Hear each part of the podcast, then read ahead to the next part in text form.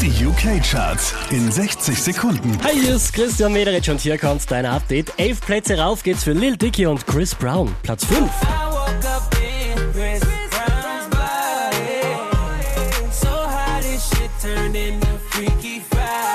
Unverändert auf der 4 Marshmallow und Anne-Marie.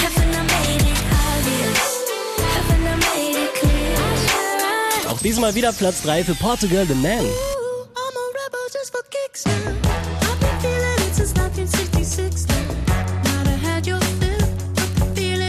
Letzte Woche auf der 5, diesmal auf der 2, das ist George Ezra.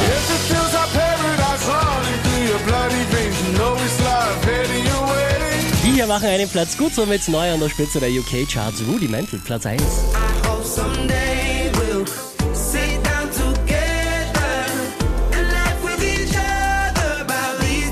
Mehr Charts auf charts.kronehit.at